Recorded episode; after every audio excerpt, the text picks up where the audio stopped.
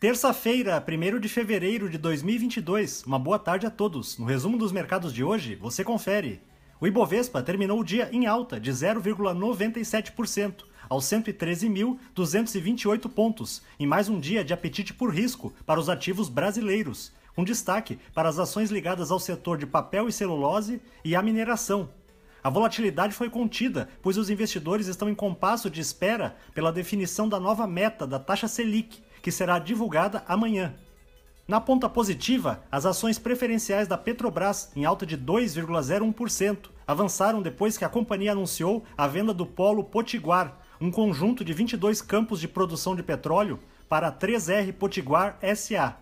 Os papéis da CSN, com ganhos de 5,05%, acompanharam a alta dos preços do minério de ferro, em meio à expectativa de que a China irá intensificar seus estímulos econômicos neste início de ano, o que aumentaria a demanda da commodity. Na ponta negativa, as ações das lojas Renner, em baixa de 4,05%, recuaram frente ao pessimismo do mercado com a trajetória de alta dos juros no país, que acaba pressionando também o consumo de vestuário e acessórios. O dólar à vista, às 17 horas, estava cotado a R$ 5,27, em baixa de 0,62%.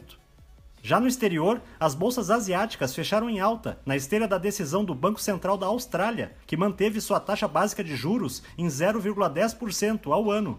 No Japão, o índice Nikkei avançou 0,28%. Na China, o índice Xangai Composto não operou devido ao feriado do Ano Novo Lunar.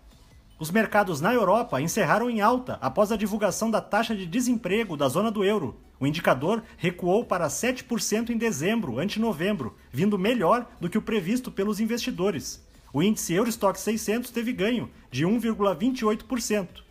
As bolsas americanas terminaram em alta, puxadas pelas ações da petroleira ExxonMobil, com ganhos de 6% neste pregão, que divulgou seu balanço hoje, demonstrando a reversão de um prejuízo do quarto trimestre de 2021.